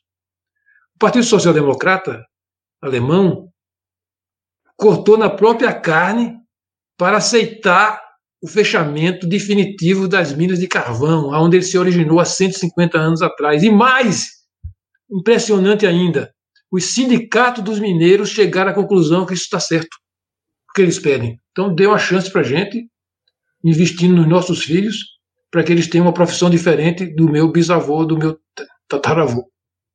Veja, numa hora que a Alemanha, que, o Partido Social Democrata de Marx e Engels, que os sindicatos e que os mineiros alemães estão abrindo mão da mina de carvão, nós vamos abrir uma, nós vamos abrir uma mina de carvão a 50 quilômetros de Porto Alegre? Eu hum. não quero. Eu fico, eu fico triste com isso. Então, para passar para minha pergunta de verdade agora, desculpa, é, mas eu acho que eu cavei fundo e eu acho que eu achei o Eu achei maravilhoso. Você achou? Eu sou... Você, terminou, você é. achou carvão? Com alto potencial energético. Mas então, partindo para minha pergunta de verdade, então agora, Uh, Eduardo, então você poderia falar um pouquinho mais sobre a questão dos protestos recentes que a gente teve agora, tanto, com, tanto quanto da direita quanto da esquerda, porque o senhor é. Desculpa ter que falar senhor de novo, mas questão de respeito, né? Mas o senhor, é, o senhor é médico sanitarista e, além de tudo, político. Então, a sua opinião, né, eu acho que vale muito a pena em questão dos protestos de ambos os lados, tanto como médico quanto político. Bom, e, primeira coisa, um, das, um dos primeiros que falou em impeachment do Bolsonaro fui eu, em março de 2020. Eu e o PSOL. e o PSOL é normal, porque é tudo na época do PT, a gente era tudo impeachment. Impeachment do Fernando Henrique, impeachment do Itamar, impeachment do presidente do Corinthians, impeachment, impeachment. Então, então o PSOL mantém essa tradição. Mas eu que, era, que sou um opositor agora inglês, né? Aquela oposição inglesa, é uma posição sempre construtiva, né? É conservador, é trabalhista, é liberal, é verde, né? Mas ele sempre pondera. Eu vinha fazendo oposição, é claro, ao governo Bolsonaro, mas quando, em janeiro, fevereiro, eu vi aquelas declarações malucas, completamente estapafúdias dele, né? Eu vi que a coisa ia degenerar. Porque o Sistema de Saúde, entre as suas grandes méritos, seus grandes méritos, ele propõe um pacto federativo solidário entre União, Estados e municípios. Foi a primeira política pública que propôs isso e colocou isso em prática. Né? Nós criamos o Estado assim, de, de bem-estar inicial nos municípios mais remotos do Brasil com essa solidariedade União, Estado e município. Portanto, nós dependemos dos cinco, para o SUS funcional, depende dos 5.500 municípios, dos 27 estados e da União, que tem responsabilidade de, do financiamento de cerca de 47% do orçamento do SUS. E o presidente imperial que, que tem sob sua, na sua corte o ministro da Saúde, diz o que disse. Não podia dar certo. De jeito nenhum. Num combate a epidemias, eu participei de vários combates a epidemias, de campanha de vacinação minha vida toda, desde 1973, 74. Fui eu que enfrentei a, epidemia de dengue aqui em São Paulo, quando era secretário da Mata. Uma das coisas essenciais numa epidemia, no combate à epidemia, é o exemplo que vem de cima quando você tem necessidade de mudanças de hábitos, de sacrifícios da população. Se eu não transmito com clareza, se eu não dou o exemplo, né, como é que eu consigo mobilizar a consciência, seja dos ricos, da classe média, dos pobres, dos proletários, dos mais pobres? Você não consegue. Não funciona. Somente com remédio, com a vacina, tem que ter mobilização, postura, mudança de hábitos, colaboração e o presidente dizendo que não era para fazer. É louco. Vai dar no que dá, vai dar no que vai dar nisso. Então, em março, eu passei de uma posição inglesa a uma posição radical a ele. Tem que impeachar esse homem, porque isso é uma medida de saúde pública. O que ele está fazendo é um, é um crime contra a saúde pública. Ah, tem que impeachar ele por tal crime, A, B, C. Ele tem um verdadeiro ele tem um abecedário inteiro de crimes, eu sei. Mas só há condição de ter maioria de impeachment a esse sujeito em relação ao crime contra a saúde pública. Não é o crime da rachadinha, o crime disso, o crime daquilo. Não, é o crime contra a saúde pública, por isso tem que ter impeachment. É isso que a gente tem chance de ter maioria na opinião pública e alcançar maioria no Congresso Nacional. É crime contra a saúde pública. Bom, apesar de toda toda contra-informação e boicote do SUS, o, o, SUS, a nível municipal e estadual, está trabalhando heroicamente. Nós temos, o SUS tem o melhor programa de vacinação de todos os 200 países da ONU. O melhor. O melhor. Nós erradicamos o sarampo primeiro do que a Holanda, primeiro do que o Japão. Voltamos a ter alguns casos de sarampo de gente que veio do Japão e da Holanda e foi parar lá no Ceará. É, pois bem, eu fui secretário de saúde aqui em São Paulo. Nós estamos funcionando a meia força, a meia não, a um quarto de força, a um sexto de força. Nós tínhamos condições de vacinar 170 milhões de brasileiros, duas doses, que é o, o alvo principal, em cinco meses, no máximo com sobra em seis meses. Eu tenho capacidade e capilaridade coisa que os Estados Unidos não tinha, né? Os Estados Unidos montou posto de vacinação em shopping, em estação de metrô, em tudo quanto é canto, né? Eu tenho tudo isso montado. E não me dão a vacina? Não compro a vacina? Boicoto a vacina? Desmoralizo a vacina? É, é, bom, então, impeachment por crimes contra a saúde pública. E por que então, você tem que, num momento como esse, você tem que prestigiar a autoridade sanitária que continua resistindo a esse negacionismo, que são os secretários municipais de saúde, são os secretários estaduais de saúde, os prefeitos e governadores que estão dando apoio a essas autoridades sanitárias. Eu, graças a Deus, nesse caso, nesse momento, eu não sou autoridade sanitária, sou um mero trabalhador entre outros 100 mil da Secretaria Estadual. Tenho minhas tarefas lá. Então, a gente tem que apoiar a autoridade sanitária do SUS, municipal, estadual, governadores e prefeitos. Você, nós estamos ainda numa fase de alta mortalidade. Nós baix, começamos a baixar um pouco agora, estamos em 1.600 por dia. Já uns 4 ou 5 dias a gente vem baixando. Vamos torcer para a gente continuar baixando, mas ainda é muito alto. E o nível de vacinação ainda é muito baixo.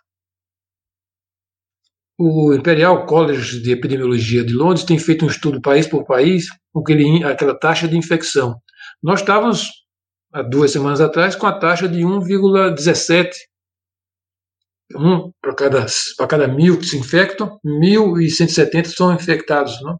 Então, nós estávamos em 1,17, baixamos para 1,7 e agora, semana passada, baixamos para 0,98, que significa uma coisa boa, mas precisa ver se vai continuar. Então, o que eu quero dizer? Nesse quadro, você vai desobedecer uma das orientações principais da Organização Mundial de Saúde, das autoridades do SUS, que é o máximo distanciamento social que eu posso ter, devo fazer? Não tem condições. Muitos amigos meus, inclusive do Partido Verde, me pressionaram muito. Você tem que ir, você tem que ir para a manifestação, para Paulista. Eu não vou. Eu não vou. Mas eu pergunto, aí eu pedia, na sua cidade, pergunte à autoridade sanitária do SUS, já que agora estão valorizando muito o SUS, antigamente a gente só era criticado, mas agora o pessoal toma vacina, diga, viva o SUS, vamos vestir de SUS, viva o SUS. Né? Eu acho bom, né? Finalmente a gente é reconhecido, o nosso esforço é reconhecido. Eu até vou, vou contar uma historinha de reconhecimento, depois me lembro. Então, nesse momento, em que o SUS começa a ser reconhecido no seu, seu, trabalho de 30 anos, que teve resultados importantes, mas com pouca visibilidade, mas agora você desobedece à autoridade do SUS. Seja você de direita, de centro, de esquerda, ambientalista, de aba 4, não interessa. Não tem ainda, não tem ainda condições de você é, não obedecer as orientações de distanciamento o máximo possível, o máximo que você puder. Que é difícil de fazer, tem gente que não consegue fazer, nem pode fazer, é economicamente impossível de fazer, etc. Assim, eu não fui. Não fui e disse o seguinte: então, você pergunte à autoridade sanitária. Eu quero ver se tem alguma autoridade sanitária hoje do SUS, dos 557 municípios, 27 estados, que recomendem que haja manifestações de rua. Seja bolsonarista ou anti-bolsonarista. Você conhece alguma autoridade? Você que me perguntou, conhece alguma autoridade sanitária do SUS que falou que é para ir para a rua? Então, não vou. Ah, mas vamos procurar outras fórmulas de encurralar o homem. Vi uma coisa interessantíssima agora, aquele movimento Acredito meteu uns, uns outdoors gigantescos lá na base do, desse presidente do Minhoco do, da, da Câmara. Tá lá, vamos, vamos procurar outras fórmulas criativas de continuar a pressão para arrancar essa, o Congresso Nacional dessa inércia, né? desse negacionismo, dessa conivência com o criminoso que está no Palácio do Planalto. Mas não, eu não posso desobedecer a autoridade do SUS. O SUS não falou que é para ir para a rua. Eduardo, a gente tem mais algumas perguntas aqui, e aí eu vou pedir para a gente dar algumas respostas mais curtas para a gente dar tempo da gente otimizar. Então, é, ainda falando de manifestações, alguns setores dentro da esquerda demonizam as manifestações de 2013, né, dizendo que o Bolsonaro reacionarismo nasceu ali. Mas uma entrevista no Roda Viva, em 2018, você disse que o Bolsonaro é obra do Lula. Explica isso pra gente e qual seria a leitura certa das manifestações de 2013? As, as manifestações de 2013 também são obra do Lula. O povo o povo está insatisfeito com o governo, vai para a rua, qual é o problema? Só pode, ir, só pode ir para a rua quando o governo é de direita? É liberal? É conservador? Se o povo foi para a rua em 2013, durante um governo de esquerda, é porque estava insatisfeito com o governo de esquerda, é claro, é óbvio. Eles acham, que são, eles acham que são donos do povo, donos da rua, donos do Corinthians. Eu fui, eu fui assistir as manifestações, foram interessantíssimas pela sua espontaneidade, né? Pela sua espontaneidade. Aquela grande que veio lá da Lago da Batata, você falou, ah, bom, a Jéssica não vou contar não, porque a Jéssica falou que você tem que ser rápido. tá Agora, ah. então, é, então é isso, né? A, a manifestação de 2013 não tem culpa nenhuma do governo do PT, está indo ladeira abaixo, causando sofrimento e causando dificuldades e causando o desejo de se manifestar. Eles não souberam, inclusive, eles não souberam, inclusive, ler não tiveram, não tiveram, não tiveram capacidade de ler as manifestações. Qual que é a sua leitura das manifestações de 2013? Muito espontâneas. Insatisfação em relação a questões de saúde, de transporte, de educação. Qual é o problema? Exatamente. Difusa, é né? Um pouco. Tá? É, é, a democracia não é para isso? A crítica não é para a crítica não é para melhorar os governos? Qual é o problema? É claro, é, claro, numa, uma manifestação dessa tem gente de todo tipo, né? Eu vinha subindo a ladeira lá da, da, da Brigadeiro Luiz Antônio, né? E passou, e passou uma turma do PCO, tal desse tal do PCO, tudo de cabelo cortado, parecia uns, uns Mauricinho, e, e, era poder popular, poder popular. aí eu, eu botava, e, aí de repente apareceu um monte de meninas, de rapazes, meninas e meninos, passaram correndo por eles, aí gritando, é, escada rolante já, escada rolante já, porque não aguentava subir a ladeira Brigadeiro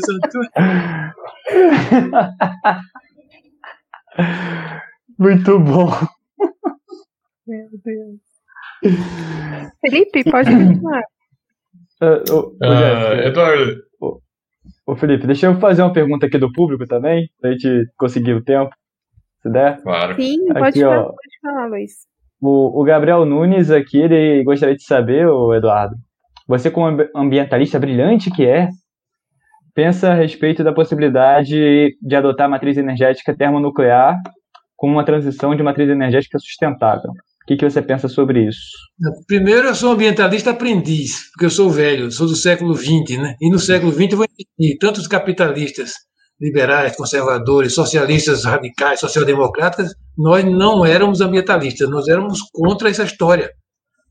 Eu me lembro que quando Gabeira, Sirquim chegaram por aqui, a gente no PT dizia: o que, que é isso? Isso é uma nova diversionista, pequena burguesa, desviando o proletariado da revolução.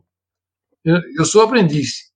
Estou aprendendo também, não, não sou. Não, não, tenho essa experiência toda, não. Então, bem, segundo, eu acho que a gente tem coisas muito mais seguras e com muito mais potencial do que investir na transição termonuclear.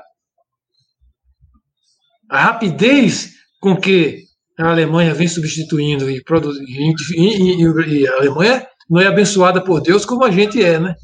Em termos de, de insolação e de ventos, né? E desenvolvendo, por exemplo, a energia eólica e solar e outras fórmulas limpas, muito mais seguras, é impressionante, né?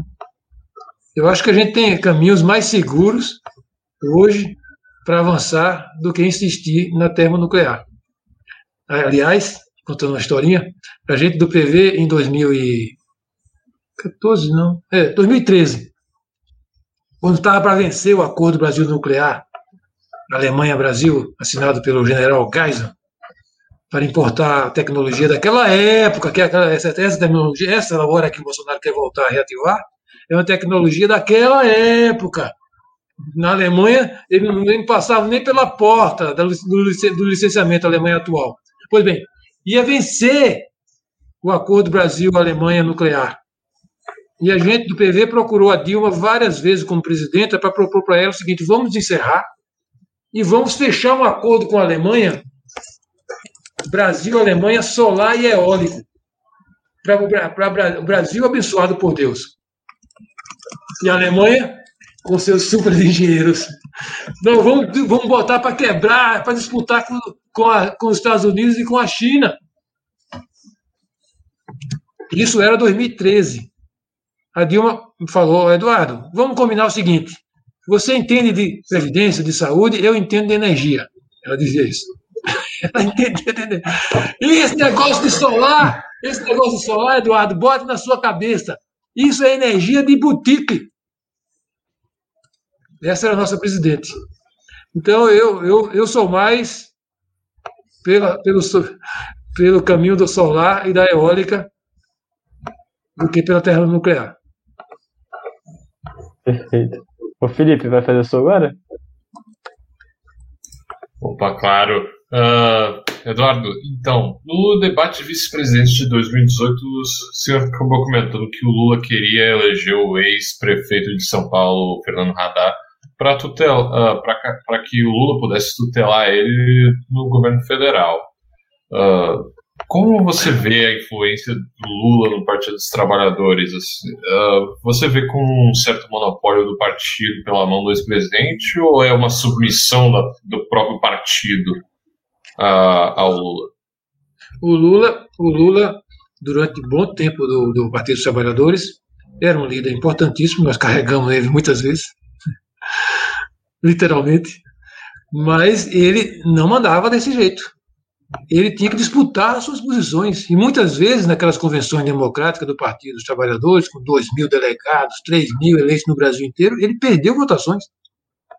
Eu lembro de uma que ele perdeu para mim, que logo no começo do partido, eu já influenciado por ideias anarquistas dos católicos, anarquistas que eu tinha lá em São Mateus, é, a gente defendia que as várias correntes tivessem representação proporcional na direção nacional. Convenção Nacional, 10 teses, 10 correntes disputando, tivesse 10%, teria 10% da direção, que tivesse 20%, né? totalmente antileninista, né? E, aí, e o Lula era contra isso. Não, a gente só, só vai ter na direção com quem. A gente vai estar na direção com quem tem confiança. Então, se a gente não tem confiança na corrente A, Lula, dê as razões e vamos expulsá-los, porque não merece confiança. Tem, eu, por exemplo, eu, Eduardo Jorge, tem alguma coisa que eu não posso saber? Da direção, né? Ah, isso não tem jeito, vamos bater voto. Nós batemos voto e ganhamos dele.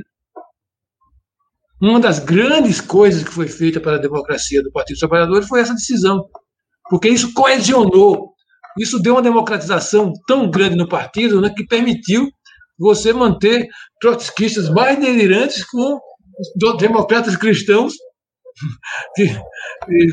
fidelíssimos que comungavam quase todo dia dentro do partido, porque havia esse espaço. Portanto, essa era a, a, esse era o PT original. No, no, processo do partido, e hoje, né, a coisa é completamente diferente. Lula é um chefe. Ele é o chefe do partido.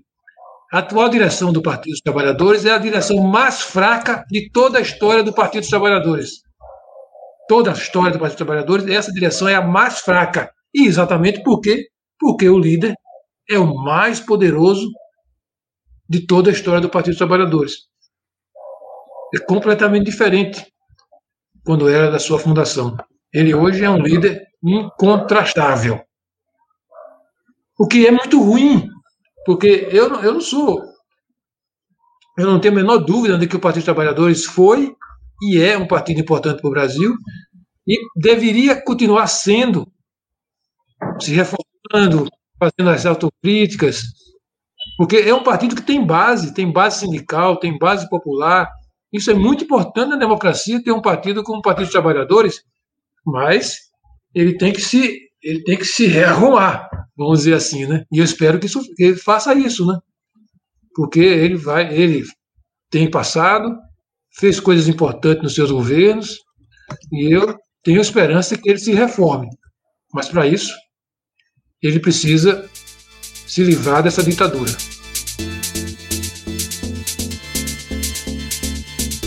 Eduardo, é, continuando aqui na, na, na, sequência de perguntas, como que você enxerga as ações da Lava Jato contra o ex-presidente Lula que foram canceladas?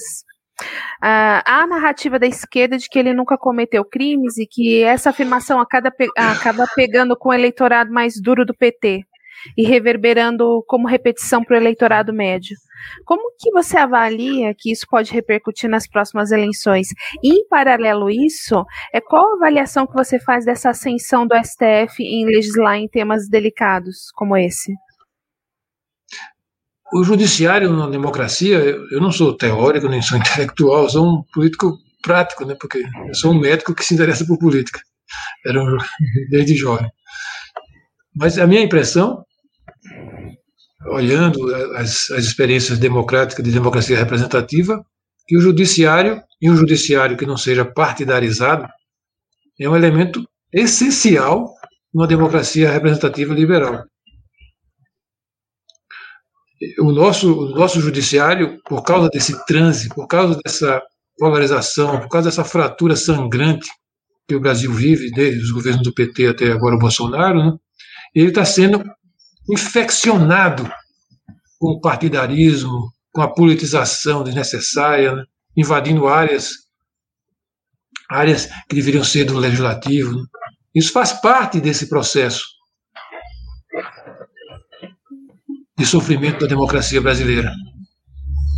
E quanto, a, e quanto ao Moro, né, você tem que, novamente, também infeccionado pelo partidarismo, pela politização, e você tem que, acredito, ser um bom técnico. Né? Ele se revelou que não é um bom técnico na área judiciária, não é um bom juiz. Não fez as coisas como deveria fazer. Se o Lula é culpado ou não é culpado, só o final de um processo é que vai dizer. Em princípio, o réu, ele é réu e é, é acusado várias vezes, né? mas ele tem direito à defesa, faz parte de uma democracia o direito à defesa, o direito de uma justiça que seja justa, que seja equilibrada, e o processo atabalhoado, amador, provinciano, conduzido pelo Moro e seus amigos, né, conduziram a essa situação. Ele continua acusado, diz que é inocente, tem direito a dizer que é inocente até ser julgado. As pessoas que querem acreditar acreditam, né?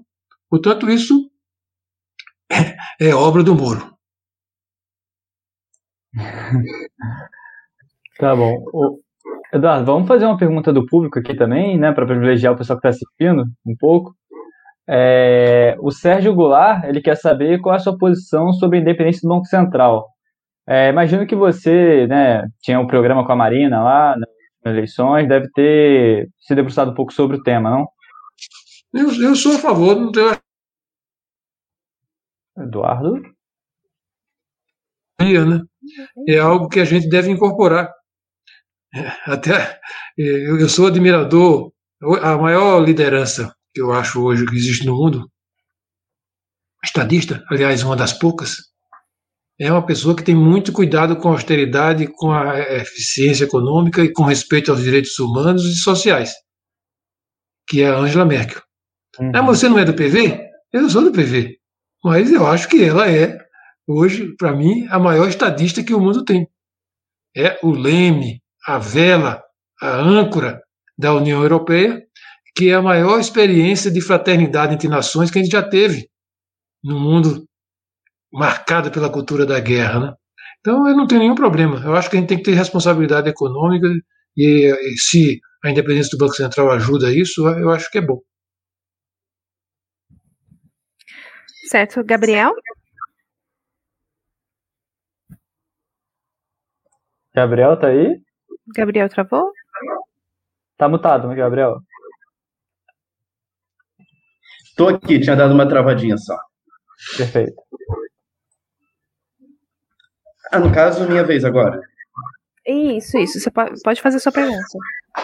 Certo. Então, Eduardo, vamos entrar na sua área de saúde, que eu tinha achado muito interessante, procurando algumas coisas aqui, porque tem essa questão do planejamento familiar, que você participou bem ativamente, né? E o próprio SUS, o Sistema de Saúde, você colaborou. E eu acho que uma coisa muito importante a gente pensar é que o Brasil tem muitas particularidades regionais, né? não usam preservativo, por exemplo, mas numa cidade pequena você pode ter que andar 10 quilômetros para achar uma farmácia que tenha. Eu tinha visto uma reportagem de 2009, falando na capital de São Paulo, que só 33% dos postos de saúde você conseguiu um preservativo de forma fácil. Porque se, a maioria das vezes tinha que apresentar cartão do SUS, tinha que apresentar identidade, qualquer coisa assim. Então, eu pergunto você que teve essa experiência na Secretaria de Saúde, como é formular a política pública particular para as regiões do Brasil, é, de caso também, né? O que é o planejamento familiar e a clínica da família, que é o que a gente tem hoje, e a relação do planejamento familiar com possíveis problemas que a gente possa encarar na Previdência futuramente. Ô, Jéssica, ele fez 10 perguntas. Pode escolher uma só se quiser. É. Pode passear pelo tema assim se quiser. É. Eu sou, eu sou, eu, você fala, é, mas esse sujeito aí que tem seis filhos e é autor da lei de planejamento familiar, claro, planejamento familiar é para ter quantos quer, né? Não é para ter. É, é, eu, aliás, a, a, essa lei de planejamento familiar que eu apresentei, representando o Partido Trabalhador na Comissão de Seguridade Social, teve uma história muito interessante, porque foi uma, uma temendo de uma batalha, porque os setores católicos eram contra a minha lei. E foi lá falar contra a lei o Dom Luciano. Dom Luciano era o bispo auxiliar do Dom Paulo na Zona Leste, portanto eu fazia parte do seu rebanho. Então, ele foi lá pessoalmente, é um, maior, um dos maiores intelectuais, um sujeito muito culto, Dom Luciano. Eu vim aqui na Comissão de Seguridade puxar a orelha do Eduardo Jorge, porque essa lei é um absurdo, blá, blá, blá. Era contra que houvesse o planejamento familiar aprovado na lei, garantido pela lei, oferecido pela lei pelo SUS. E do outro lado, né, apareceu um coletivo de mulheres feministas negras que falou que eu queria impedir que as mulheres negras tivessem filhos. Era, eu queria impedir que as mulheres negras tivessem filhos, mas pelo amor de Deus, eu não quero isso. Então, veja, a lei, a lei saiu como todas as leis, é uma lei de diálogo, né? E aí é uma lei que, por exemplo, eu acho, do ponto de vista liberal, muito restrita, restritiva. Né? Exige isso, exige aquilo, exige aquilo outro. A lei, a lei também legalizou a esterilização voluntária, que era ilegal.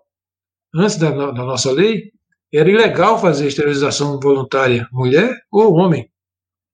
muitas vezes na periferia eu via a mulher vender a máquina de costura dela, que ela trabalhava em casa, para poder pagar o médico por fora para fazer a esterilização.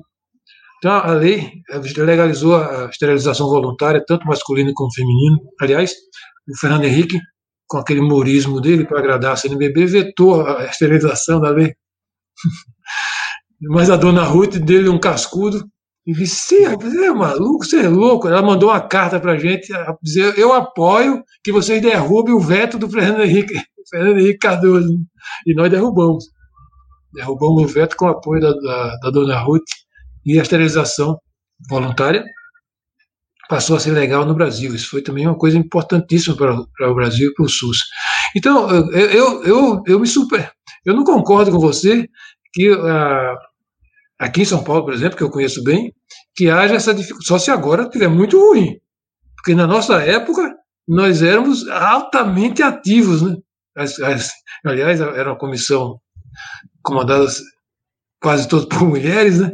nós éramos altamente ativos nessa questão do planejamento familiar e na oferta de todos os métodos possíveis legais e legalizados. Eu acho que, eu acho que houve um avanço muito grande nisso daí, no Brasil. A esterilização voluntária também foi uma coisa importante, mudou completamente essa relação com as mulheres, com os homens. Ainda, ainda tem resistências, mas é totalmente diferente do que era 30 anos atrás. Você não sabe o que era 40, 30 anos atrás em relação a isso. Hoje a oferta é muito maior, muito maior. Se há, se há problemas, é porque está havendo problemas não só nesse caso. Tá, deve estar tá faltando aspirina, deve estar tá faltando antibiótico, deve estar tá faltando gestão, deve estar tá faltando voto em gente que prestigie, prestigie o Sistema Único de Saúde na sua cidade. Se falta camisinha, deve estar tá faltando antibiótico e aspirina. Não é possível.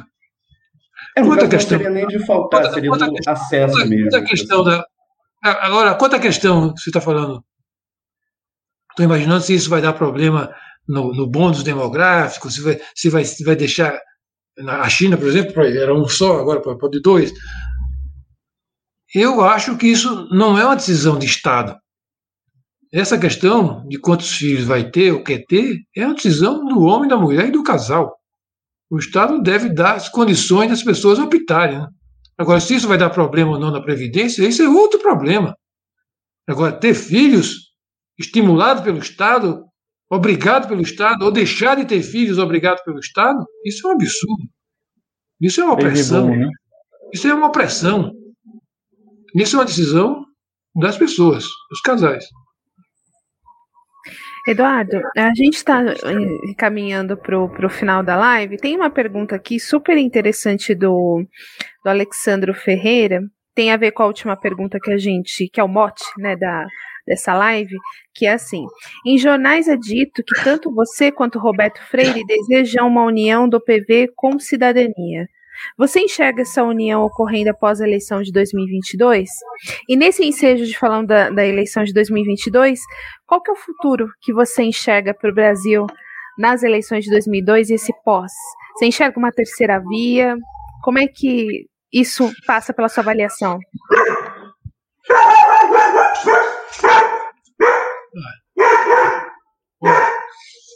Tá vendo? A, minha, a minha assistente aqui ficou nervosa com essa pergunta, já deu. Você, sobre a eleição de 22, você vai me emprestar a sua bola de cristal, que eu vou ver se sai alguma fumacinha nela. E, e qual era a outra pergunta que você falou? É sobre a união do PV com ah, a cidadania. Bom, é, bom você, sabe, você, não sabe, mas eu sou. Que o pessoal do PT dizia que Eduardo Jorge tem mania de ser oposição. Quando, quando a gente ganhou a eleição em 2003, levamos Lula para o Palácio do Planalto, ele saiu do PT. Esse cara só quer ser, ele tem mania de ser oposição. Eu sou oposição dentro do PV também. Porque eu acho que tem uma direção que já está aí há 20 anos e não tem tido sucesso do ponto de vista administrativo, político.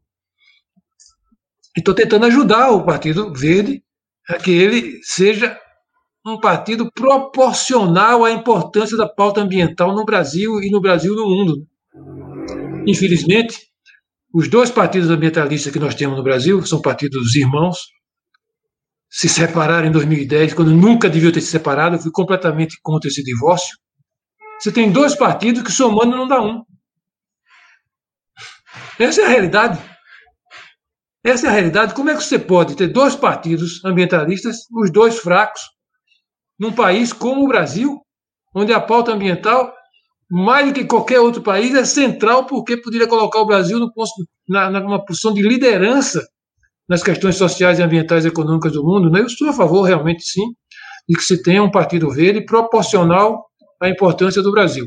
E essa importância, essa, essa proporcionalidade, tem que também que já vir no patamar da sustentabilidade moderna. Né? O Partido Verde, quando cresceu e surgiu lá na Alemanha, na Austrália, na Asmânia e outros países, na década de 60 e 70, as preocupações principais eram poluição, era a erosão da biodiversidade, extinção de espécies.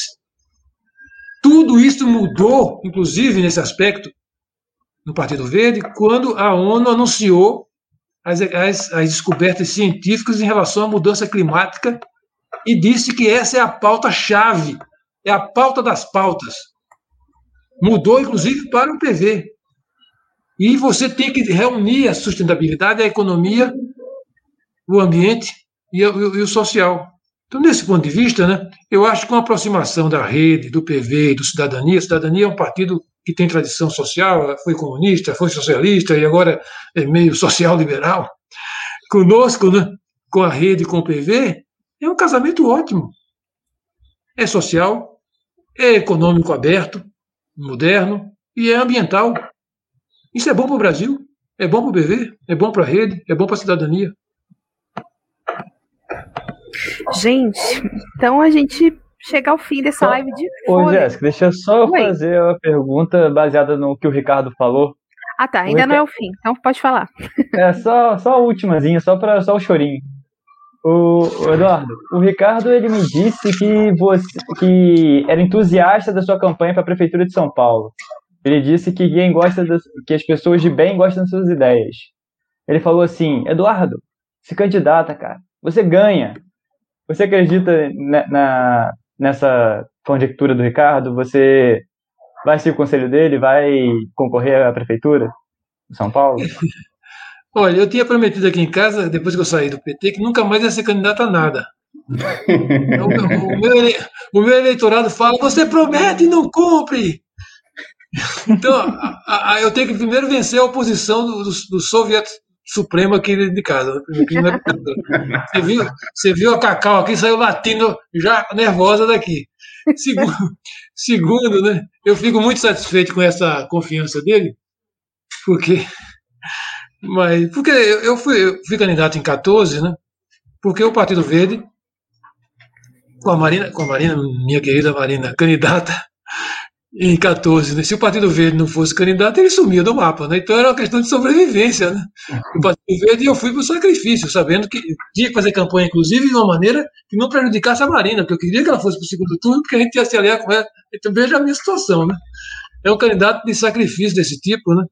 Por isso que eu acho que a, a, a, a, votação às vezes não aparece. Né? A simpatia é maior que a votação. Eu digo eu vou trabalhar todo dia, e geralmente meus, meus eleitores têm menos de 30 anos, 20 e pouco, 30 anos. Então, e é, ele me pega no metrô, Eduardo, o que é isso? Eduardo, aquilo, e você? Eu votei em você. Aí eu chego em casa e digo, Yama, minha mulher chama Yama, já, meus votos já estão chegando em 2 milhões. então, eu não tenho. Qual é o nome dele? Vê desse meu, meu fiel amigo? O Ricardo Carvalho. Ricardo, Ricardo também. Eu, eu, eu, Ricardo, não, não me ofereço, né? Agora, se pedirem muito, né, eu vou pensar. tá bom. Agora sim, Luiz, acho que já, já dá para encerrar, né? Contigo mesmo. Gente, então a gente chega ao fim dessa live de fôlego com o nosso querido Eduardo Jorge. Eduardo, a gente quer agradecer assim muito você a disponibilidade. Eu sei que você falou que você estava meio é, enjoado de fazer live, então muito obrigada pela sua generosidade em receber, falar com o nosso canal. A gente se sente muito grato pela oportunidade e pelo tempo disponível. Muito obrigada, viu?